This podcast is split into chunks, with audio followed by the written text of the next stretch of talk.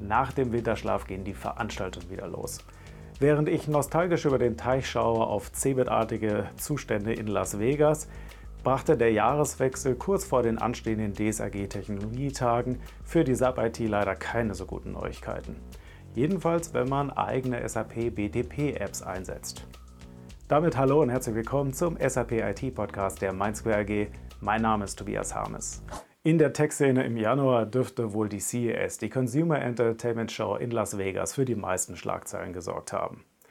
Die Bilder und Videos erinnern ein bisschen an die Cebit damals, als man noch durch die Gänge in Hannover geschlendert ist und nach Beute gesucht hat und Stifte bekommen hat, die wie USB-Sticks aussahen, weil USB-Sticks selber als Giveaway absurd teuer gewesen wäre. Moment, ich glaube, ich höre meinen Nokia 6310i klingeln. Auf der CES waren von Haushaltsgeräten über durchsichtige Fernseher, wofür man die auch immer braucht, bis hin zu VR-Headsets, trotz Apples Abwesenheit, alles Mögliche an Technik zu sehen. Natürlich in der Regel garniert mit dem Label Künstliche Intelligenz Inside. Und da waren für mich die CES-Neuigkeiten der Firma Nvidia bemerkenswert. Denn wer wissen will, wohin die Reise geht beim Thema KI, der darf eben nicht nur auf Player wie OpenAI schauen, sondern muss auch auf die wirklich einflussreichen Player wie zum Beispiel Nvidia schauen mit ihren KI-fähigen GPUs. Die waren auch auf der CES vertreten, nicht nur um die neueste Generation ihrer Grafikkarten zu promoten, sondern sich auch als Hardwarehersteller für das Thema künstliche Intelligenz zu positionieren. Nvidia macht im Prinzip den gleichen Schritt wie Intel damals. Sie wollen dafür sorgen, dass Verbraucher darauf achten, dass Nvidia-Chips in den Geräten verbaut sind.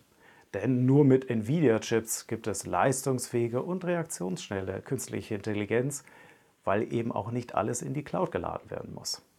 Nvidia nennt das Thema Hybrid-AI und kommt damit Unternehmen entgegen, denen eine rein cloud-basierte KI-Nutzung ihrer Unternehmensdaten nicht ganz geheuer ist. Unterdessen gibt es zum Jahreswechsel eher unschöne Neuigkeiten für die SAP-IT, die sich schon ein wenig im Sub-Security Patch Day im Dezember abgezeichnet haben, deren Tragweite aber aus meiner Sicht bei den meisten Unternehmen noch nicht so ganz klar geworden ist. SAP hat bei einer zentralen Komponente für die Authentifizierung und Berechtigung von SAP BTP-Apps eine Sicherheitslücke geschlossen. Der Haken an der Sache, diese aktualisierten Bibliotheken werden nicht automatisch in SAP BTP-Apps von Kunden aktiv sondern da müssen aktualisierte Abhängigkeiten erst von den Entwicklern eingebaut werden und diese Apps müssen neu veröffentlicht werden. Immerhin, SAP hat für SAP Standard Services auf der BTP und für Standard Cloud Software wie SuccessFactors das Patchen bereits selbst übernommen.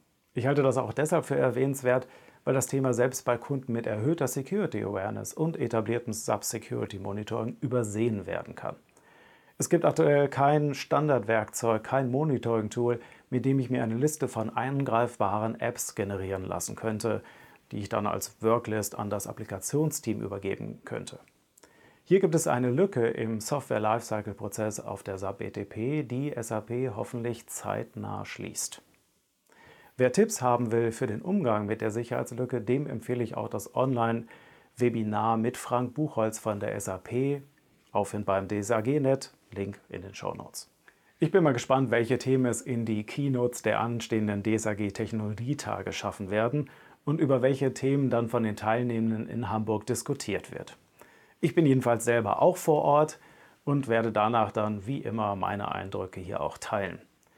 Wenn ihr auch vor Ort seid und mich seht, dann freue ich mich sehr über eure Einschätzung. Also sprecht mich gerne an.